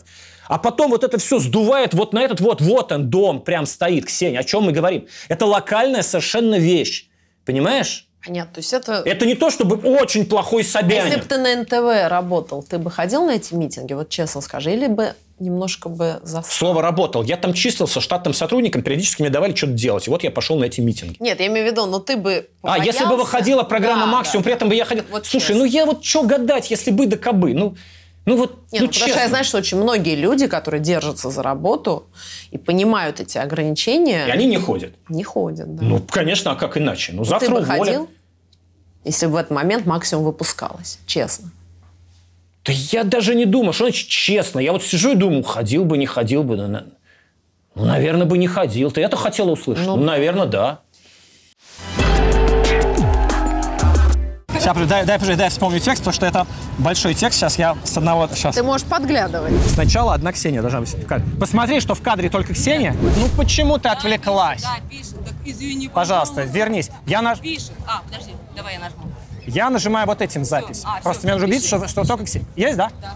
Задержана Ксения Собчак в Стамбуле. Мы с Мухаммедом задержали Ксению в дорогущем отеле у самого Синего моря. Огромное вознаграждение назначено за Ксению. За ней идет охота по всему миру. За Ксенией охотятся инопланетяне, которые пьют кровь христианских младенцев. А Ксения – роскошный экземпляр, роскошный христианский младенец. Ваше последнее слово, Ксения. Не спасайте меня, я с Глебом пьяных, все нормально. Самый популярный ролик на твоем YouTube-канале «Как ты устроил губернатору Краснодарского края Кондратьеву программу «Максим». Сколько там Кондратьев уже сидит во главе Кубани? Почти пять лет. И что толку? Краснодарский край как был, так и остался центром беззакония в России. Поэтому пора менять губернатора. Пусть идет в баню, парятся в своем поместье. Почему именно Краснодарский край? Потому что... Не, не, это можно я тебе скажу? Самое главное, что я залез на территорию его дачи. Да, да, да. И меня заметила там охрана, но не смогли меня догнать. И когда они меня поймали, они меня поймали уже за территорией дачи. Ксения, ты уж величие моего подвига расскажи Величие было да. крутое, тебя даже похвалил И потом Навальный. я эту, эту, этой охране говорю, какой же ты бандит, если у тебя машина там, Toyota, там, даже не Land Cruiser? Понимаешь? Понятно. Но вот почему именно... И он так офигел, охранник, понимаешь? Это не менты. Менты так по очереди стоят, поодаль. Потом меня и менты тоже приняли, но это так они очень вежливые это были. Правда, а это вот эти вот, которые, знаешь, то есть я говорю, какой же ты бандит? Он говорит, какой я бандит? А я так говорю, а ты охранник дачи, кто ж ты как не бандит? Это, это действительно подвиг. Репортаж был лихой в лучших твоих традициях, но возникает вопрос, почему только про Кондратьева Значит, и почему только на эту тему? Потому давай, давай, не, не, давай, давай. Как прямо... будто это какой-то, да, спрашивайте, это был а, заказ? кто заказал, значит, я тебе расскажу, кто заказал Краснодарский край? Таксист. В, февра... Э, в январе, э, когда вышел мой Сейчас, сейчас тебе скажу. Значит, мой канал э, зарегистрирован в марте 2018 года. Э, в марте 2019 э, года я сделал первый репортаж из Сочи о сносе домов. Я знать не знал о таком явлении. Как это происходит? Я приезжаю в Сочи кататься на лыжах. И таксист, который меня везет в аэропорт оттуда, мне рассказывает, что у нас здесь есть массовое явление, когда просто жилой дом сносят. Вот его построили, зарегистрировали, ты купила там квартиру, у тебя права собственности, все прям, Росреестр, ну прям все. Понятно. А его берут... Не, можно я договорю? Я таксисту, офигевший, говорю, этого не может быть, бред, что такое? Он говорит, да нет, это массовое явление здесь. Он говорит, да ладно. Он говорит, ну вот, вот мой дом, вот тот, вот этот заказал таксист, у которого Понятно. сносят его. Смотри. И после этого ко мне идет вал обращений. А кто заказал Алину Кабаеву? Почему ты меня не спрашиваешь? А что ты такая хитрая? Что ты спрашиваешь, кто какого-то сраного губернатора заказал, а тут сама Алина Кабаева, а? Сейчас объясню, почему. Да. Потому что есть ролик, э, уже другой, но для меня это выстраивается в какую-то цепочку, который был снят жильцами одного из ЖК в Балашихе. Там у них был конфликт, давай только не будем в это входить, потому что мы все равно это вырежем, это слишком долго. Но здесь совсем коротко был конфликт застройщика, управляющей компании. Нет, застройщик имел управляющую компанию, это Золотухин. Это да. человек, который боролся с Лужковым. Я с ним познакомился, когда он ну, с да, женой да, Лужкова, скажу, Ксения. Ну, это абсолютно неудачный пример, ты не разобралась. Пример ты хочешь чего? Рассказ... Ты даже не знаешь, что чего. Ну, давай, давай рассказывай. Да ты, Значит, ты рассказываешь ролик, уже не, не так, как Который есть. был снят жильцами одного из этих ЖК в Балашихе. Мы бы довольны были, если бы вам электричество каждый день по 4 часа отключали. Да. Из-за того, что здесь была майнинг-ферма. Как ложь? Ну, здесь люди жили. Какая ложь? Ну какая ложь? Нам отключали электроэнергию по 4 часа. Мы знаете, кто отключили? Запрос сделайте кто взломали эту вот эту электрическую Нет. подстанцию? Это были первые наезды. Нет, правда. Не-не, вы откроете интернет, там все это написано. Суть в том, что там был конфликт. Ты приехал туда снимать свой материал, стал рьяно застраивать интересы, скажем так, застройщика, который там был. Потом ты сам признался, это твое, собственно, признание, что ты его давно знаешь. Получается, что ты приехал защищать интересы, неважно, кто там был прав, кто виноват. Нифига себе, это важно. Нет, Объективная но бы журналистика заключается в том, чтобы знакомого. узнать, кто прав, кто Понятно. виноват. Ксения, Ну, подожди, но в это учебнике, в твоем любимом американском учебнике по честной журналистике написано, журналист должен выяснить истину и Смотри, честно рассказать, кто прав, кто руками, виноват. Следи за руками. Одно дело, я человек, который везде ищет, значит, хороших или плохих застройщиков и рассказывает правду. И вот А я это езжу- хороший застройщик. Так услышь меня, Глеб, я же не об этом. Услышь логику. Если ты ездишь по разным городам, везде жучишь либо застройщиков хороших, плохих, либо э, превозносишь хороших застройщиков, понятно, что много сотни людей, среди них может оказаться и твой знакомый. Но ты почему-то, ты же не делаешь их в огромном количестве именно Делаю. таких репортажей. Ты едешь Да куда-то... Ксень, стой, ну вот у тебя в каждой, твоей, в каждой твоей фразе неправда. Ты говоришь, что это конфликт с управляющей компанией. Неправда. Ну, У него группа жильцов, которая поды- ко- которую науськала администрация Балашихи, которая является Реутов, Балашиха и Королев. Это один герой 90-х по фамилии Ходорев. Понимаешь, который там Я паханый хозяин. нет, нет, нет, не предполагаю, что просто не- то, как ты говоришь, правы. звучит, как будто я приехал своему другану то ли по дружбе, то ли за деньги делать репортаж. А он мне звонит и говорит, старик, представляешь, что? Я Но он офигенный... да- знакомый, И ты что с того? Не понял. Знакомый, поэтому он мне может сообщить информацию, как оно есть изнутри. Он герой, который боролся с лужковской мафией, не боялся. И он с автоматчиками сидел в подвале своего дома на Кутузовском проспекте. Его лично жена Лужкова прессовала. Ты как смел? У меня тут по щелчку, я тут самая крутая и застройщица, миллиардерша долларовая. Ты кто, сукин сын, будешь со мной? Он держит, а я узнаю о нем. И поэтому, когда он мне звонит, и потом я к нему приезжаю, и выясняется, что он построил офигенные дома с офигенной технологией, очень дешево обслуживаются, идеальный порядок, красота. И какие-то говнюки, которых подзуживает Балашиха и вот эта вот воровская мафия, она на него натравила и с ним борются, и я снимаю, как Но оно есть. этом, я мы посмотрим- снимаю, как есть, Окей. Ксения. Помимо съемок для своего YouTube-канала, ты стал частым гостем телеканала «Дождь», признанным инагентом. А, Да нет, Ксения. Кто и- Я там тысячу лет не был. Да, но ты, смотри, когда ты запустил свой YouTube-канал, не сейчас. Вот ты запускаешь свой YouTube-канал. Одновременно ты начинаешь ходить э, на не ходил телеканал никуда. «Дождь», Когда который был был признан раз? инагентом. Я у Мангайта там был по один раз, когда там закрыли. Господи, ну ты меня не слушаешь. Ну, не Давай было. еще раз, Глеб, ты ходил, мы покажем видео. Это не сейчас ты ходил. Когда ты запустил свой YouTube-канал, это было довольно давно, ты несколько раз пошел на «Дождь», который признан инагентом. Кто тебя туда звал и зачем ты туда ходил? А, Паша Лобков один раз меня на Да, что-то звал. вот. Расскажи об этом. Ну да, ну... Какие-то предновогодние Ну да. программы. Ну вот смотри, там было одно интервью, где тебя попросили оценить работу твоих бывших коллег. А, В частности, Дмитрия Киселева. Например, ты говоришь, мы это покажем, что вот тебе показывали твоих коллег бывших, и ты о них что-то говоришь. Мои руки, они, видите, больше гнутся вот в эту сторону. А у него они вот туда, как у скрипача, как у какого-то вот такого вот, который ничего тяжелее стакана не поднимает. Ксения, я своими руками делаю мебель, понимаешь? Вот я сейчас снял квартиру. Дело не в этом, не в Ну, том, что я с Я тобой даже- презираю мужиков, которые не могут своими руками гвоздя забить. Ну, извини, но это мое Понимаю личное. окей? тебя. Я тоже презираю Дмитрия Киселева не только за руки, но и за многое другое. И за голову, Вопрос да. в другом. Не видишь ли ты в этом, ну, такой небольшой какой-то неправильности, чтобы не сказать А, слова, Ксения в том, что Собчак приходишь- включила святость Папы Римского. Нет, подожди, не Нет, святость. не вижу. Нет, не вижу, Ксения. Но это же твои бывшие коллеги. Кто? Дмитрий Киселев? Я с ними никогда в жизни в глаза не виделся. Ну, подожди, но люди, которые работали на госканалах, Все мои бывшие коллеги, извини меня, а, понятно. На американских каналах тоже все мои коллеги считаются. Раз он Вот телевизионщик, типа, я что, Понимаешь, ты работал сам внутри системы много лет, а потом ты приходишь на телеканал «Дождь» и ну, как бы обсираешь людей, которые Ты же только что сама его обосрала. Ты сказала, что Дмитрий Киселев тебе так же неприятен, как и мне. Ну, я в информационном вещании никогда не работала на телевидении, а в развлекательных программах работала. Ксения, что это за демагогия, а? Вот зачем это? Ну, хорошо, ну вот скажи свое Нам что, мнение. правда, в интервью не о чем говорить? Ну, демагогия какая-то галимая. Ксения, зачем? Ну, то есть в этом у тебя не было такого ощущения, что Ксения, ты вот у тебя есть про- какая-то странная вот эта манера быть святее Папы Римского. Зачем это? Да не свети, почему Ну вот ты сейчас изображаешь, что я святая, а вот ты... Да я ты вот никогда где-то не говорю, что святой, я святая, И ты ну как-то ты что? Киселева плохого обосрал немножко неправильно. Святой человек обосрал бы Киселева чуть более святым образом, да? Так я не святой человек, ты, ты, при чем здесь вообще речь-то не обо мне? У меня у самой косяков, вон вагон и маленькая тележка. Я, я не считаю уверяю. это косяком. Еще одно альтер-эго твое в Ютубе – это ролики в образе Алексея Наковального. Или человек, который вечно лезет между молотом и наковальней, но выходит сухим из воды. Мне очень Один нравится. всего такой ролик. Ну Один. ладно, это очень прикольно было. Вот, значит, который напоминает одного блогера, одного пациента и так далее. А, твоя цитата. Безусловно, если Навальный придет к власти, Россия сделает рывок вперед. Никаких в этом нет сомнений. Это было год назад. Два.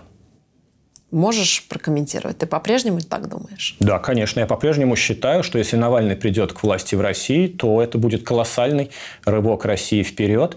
Это будут реформы, это будет э, уважение Запада, это будут инвестиции. А инвестиции означают более высокие зарплаты для народа. Понятно. Потому что народу вот эти наши с тобой экзерсисы Ну, да, вообще не будем не расшифровывать, интересны. понятно, что ты считаешь так же. Хочу задать тебе вопрос. э, знаешь, вот как ты изображаешь Наковального, я сейчас хочу, как ты сам говоришь, перефразировать кремлевскую пропаганду. Главный кремлевский пропагандистский вопрос сейчас по отношению к людям, которые не поддерживают спецоперацию, звучит так. Где вы были последние 8 лет и почему вы молчали про Донбасс? Это главный пропагандистский мем. Перефразируя, хочу тебя спросить, э, где ты, Глеб Пьяных, был 10 лет назад и почему ты молчал 10 лет назад по поводу Навального как классного руководителя? Почему не ходил на митинги и почему об этом не говорил тогда, а говоришь об этом только сейчас? Подожди, мы же только с тобой выяснили, что я ходил на митинги. На некоторые, Ну, на которых Болотной. выступал Навальный. Ну, на Болотной я не был. э, тогда еще... а, понимаешь, большинство населения России тогда жило очень сытно. И большинству населения было невозможно объяснить, что с политикой в России что-то не то. Что Путин делает что-то не то.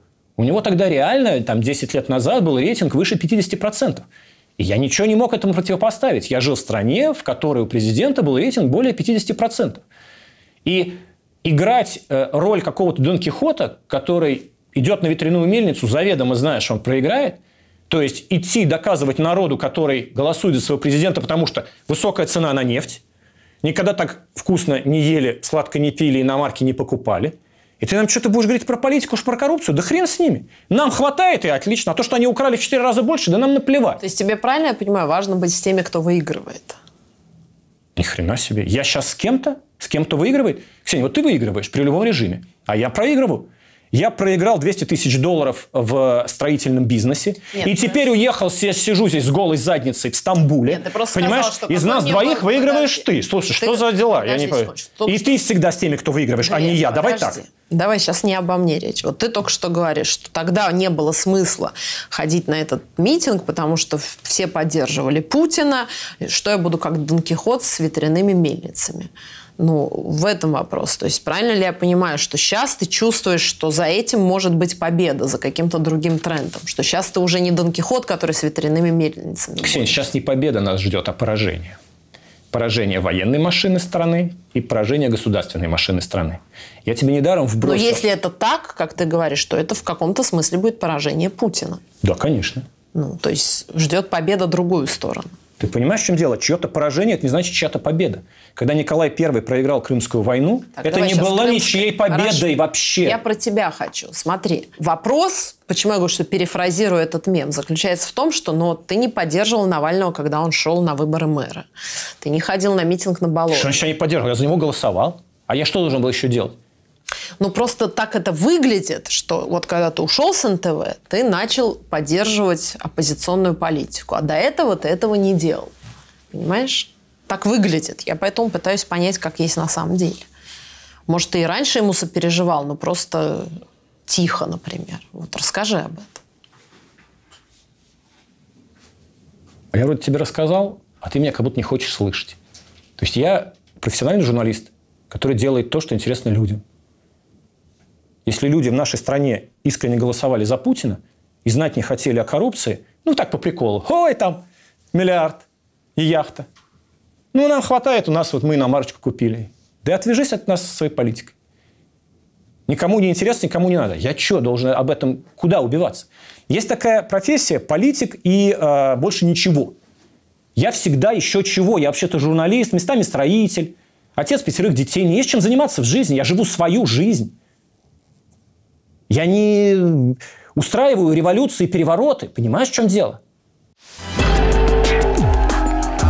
В прошлом году ты заявил, что идешь на выборы в Госдуму от партии «Справедливая Россия за правду». Слушайте, я всю жизнь за справедливость и за правду. 30 лет я работаю в журналистике, журналистом-расследователем, который, собственно говоря, разоблачает неправду и несправедливость. И вот есть партия, которая провозглашает «мы за правду и за справедливость». Ну как же я могу пройти мимо? А это тебе зачем понадобилось? Быть Знаешь, в одной Афина, партии, они где Прилепин, они пригла- они где. Чечерина и все те, Значит- кто сейчас топят за вот эту всю спецоперацию. Значит, я прекрасно понимал, что меня в Госдуму не пустят. Но я, что называется, потренируюсь. И а, у меня была идея провести избирательную кампанию, не потратив ни одной копейки денег. И я ее провел. Она заключалась в том, что я, ну, я поставил себе прям такую цель сделать 5 репортажей в неделю. Я не справлялся, у меня получалось там 4. Это очень много. Я полностью перестал делать про стройки, про буржуазные вещи, про большую политику. Только в моем округе, большом, от Красногорска до там, Клина, э, Солнечногорска, 500 тысяч человек там живет. И вот их поток жалоб, их боль, все, где их чиновники измываются, издеваются, вот эта вот Николаевщина, которую они устраивают беспредельно. Вот я на это откликаюсь, сажусь в машину и еду. А я живу посередине этого округа. Я живу 30 километров по Новой Риге, понимаешь, живу, говорю я, видишь, до сих пор. И вот мне до любой точки в моем округе доехать, ну, максимум полтора часа. Я еду, снимаю, сам монтирую, сам выпускаю, и этот поток идет. И просто это оглушительно работает. Я зарабатываю аудиторию, я зарабатываю знакомлюсь с огромным количеством истинных бойцов, которые, вау, воспряли, воспряли духом, а они во все стучались инстанции, кто бы их поддержал, они вот с этим борются, с этим, с этим, с этим. И вот я сделал про них репортажи, и теперь они моя команда. И если и когда в стране будут свободные выборы, то я в этом округе побеждаю со свистом, куда бы там ни выдвигались. Но Понимаешь, тебя да? не смущало, что там Прилепин, Чечерина, что это вообще такая партия? Я но не знаю, кто такая Чечерина, ты прости меня, пожалуйста, извини. Я- Певица Чечерина. Ну, не знаю, кто это. Ты знаю. понимал, что это те люди, которые поддерживали еще тогда рьяно Донбасс, вот все это такой коллективный Царьград, справедливая Россия. Ну, это ты понимал или нет? Да, понимал. Можно Тебя ответить. это не смущало? Не смущало. Знаешь почему? Почему? Потому что в партии «Справедливая Россия» демократия полная. Там есть какая-то повестка партии, а есть действующие лица, которые каждый что хочет, то и воротит. Вообще-то Прилепинская, э, вот эта вот часть его идей, которую он нес, она противоречит установкам партийным. То, что я нес, тоже противоречит. Никто нам слова не сказал. Сейчас ты видишь для себя возможность, вот уже после начала спецоперации, э, состоять в одной партии, даже с разными партийными нет никакой установками, с. Прилепиным, Чечериной и так далее. Ксения, нет никакой партии. Есть public figure, публичная личность, которая действует. Ну, то есть я бы. действую. Ксения, дорогая моя, давай я буду нескромным. Не место красит человек, а человек место. Не партия меня красила, а я эту партию красил. То, как я там выступил, я горжусь. Офигенно. Количество людей, которые я познакомился во всех городах, и их телефончики у меня здесь с собой есть. И если и чего, мне есть к кому обратиться. и Понятно, это смотри, надежит. вот- Мы идейные борцы, мы вместе, мы абсолютно... Смотри, сразу хочу тебя предварить. Это не э, упрек, ничего. Я просто пытаюсь понять. Есть разные точки зрения. Кто-то говорит, что я хоть с Гитлером в одной партии или там в одной программе приду и к Соловьеву приду, только чтобы высказать свою точку зрения. Мне все равно, что они все там... Главное, что я Викон Доброжелон. А есть точка зрения, что нет. Есть не, не рукопожатные люди, есть люди, с которыми я никогда за один стол в одной партии или там в одной программе телевизионной не сяду. Я пытаюсь понять вот как бы твою точку зрения. То есть для тебя даже сейчас, зная, Ксения. что все эти люди, например, за спецоперацию, ты бы мог с ними быть в одной партии или в одном коллективе со своими собственными целями. Я правильно понимаю? А нет, сейчас уже нет, потому что ну, э, спецоперация – это такой, знаешь, водораздел жесточайший. Ну, представляешь, я страну бросил. То есть я 6 марта я рассказывал жене, что нет, мы здесь, все нормально. 7 марта я уехал. Бросив все, понимаешь? Ну, то есть... э, Сейчас бы с этими людьми ты не мог бы быть в одном э, Конечно, нет. И, и они бы этого не допустили никогда в жизни. Просто мне кажется, что мы э, с тобой с чего начали, на самом деле, классно, к этому и пришли. Ты сам про себя вначале э, сказал, что ну да, ты человек, который в чем-то был вынужден идти на компромиссы. Как на самом деле мы все. Все, кто Конечно. жил в России, все, кто работал на телевидении. Я сразу хочу предварить, что все, что я говорю тебе, ну, в большой степени относится и ко мне, да, и там я тоже участвовала в выборах, и тоже у меня на это есть своя мотивация. Это ко всем к нам относится. Но просто, видишь, так жизнь показала, что вот разные люди, Глеб Пьяных, Ксения Собчак, еще кто-то, Вася Пупкин, вот шли на эти компромиссы, компромиссы. А потом вот раз, эта жизнь вся раскололась, и оказалось, что все за эти Мы виноваты. компромиссы в том числе ответственны. Ты знаешь, не считаю. Не считаю, что мы виноваты. При этом я не толстовец. Я считаю, что Лев Толстой не прав. Лев Толстой – это человек, который утверждает, что мы все пешки в большом течении жизни. Никто ничего не решает. И даже Наполеон ничего не решает. И он написал огромный роман «Лев Толстой. э, «Война и мир», в котором доказывает, что Наполеон – ничто, пустое, жирное животное, которое отправляло солдат на, смерть и ничего. И он ни словом там не сказал, что Наполеон э, дал гражданский кодекс всей Европе, что вся Европа сейчас живет по гражданскому кодексу Наполеона, что этот человек сделал реформы во Франции, что во Франции капитализм пошел благодаря Наполеону, и что Франция сейчас шикарная процветающая страна благодаря Наполеону. Но Лев Толстой этого в упор не видел, хотя прошло 50 лет, и он уже мог тогда, не мог не видеть, что это благодаря Наполеону. Но вот он это знать не хотел.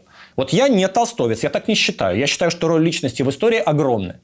Но при этом я не считаю себя такой личностью, которая может ход истории в России пере- перевернуть. Не надо, Ксения, меня гнать на, на баррикады своими вопросиками хитрыми. Но ты чувствуешь часть той коллективной ответственности, которую сейчас, например, нет, Ксения, Запад нам вот нет, не чувствую, вот не чувствую, что я в чем-то виноват перед русским народом. К русским как здесь относятся? Прекрасно. Ну, ничего негативного мы пока не ощущаем. Это было одно из моих точных убеждений, что здесь никому не будет дела до русских и до между двумя славянскими народами. Вообще, понимаешь? То есть, что там между собой делят украинцы и Россия братьям-мусульманам до лампочки. Точно так же, когда братья-мусульмане между собой что-то делят в Иране и в Ираке, нам всем, прямо скажем, неинтересно. Что самое трудное здесь, в Турции? Ну, помимо того, что просто новое место, новая жизнь. Слушай, ну не хватает вот этого, не то чтобы вообще не хватает, не хватает какого-то, подружки, там, родители, оставили все, вот у меня там мама, папа, у Глеба мама осталась. Это, это само ощущение, что а, что-то мы там кого-то бросили, а что, а вдруг что? Ну, то есть вот, вот, вот это все. Может, тебе не хватает уверенности в завтрашнем дне? Ты знаешь, я впервые за 40 лет живу одним днем, и это прекрасно, Ксения. скажу. Я то же Серьезно? самое, веришь? А я живу одним днем, это ужасно. А. Ты вообще не понимаешь, что дальше. Никогда в жизни не жили, и Глеб тоже, да, по-моему, Москве? Да, всегда у меня все... Да, а сейчас мы живем второй месяц одним днем, и я себя ловлю на мысли, что это очень классно. И я тоже. Поэтому, когда ты спрашиваешь школы, не школы, ну, блин, еще 6 месяцев впереди. Разберемся. Да.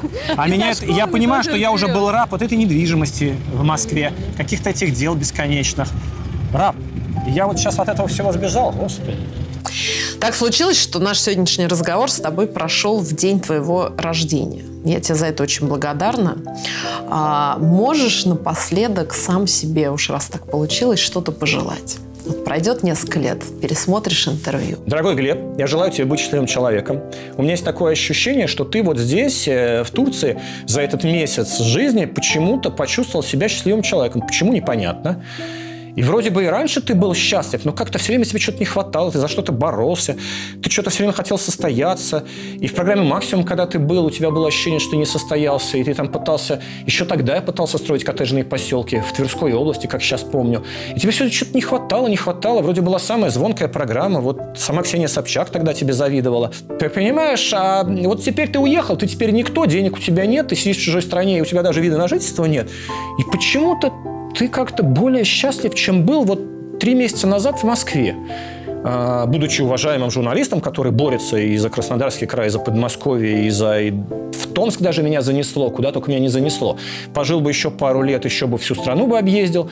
Но почему-то вот здесь ты более счастлив. Ну, в общем, мы желаем себе счастья. Вот, вот так, наверное, Ксения.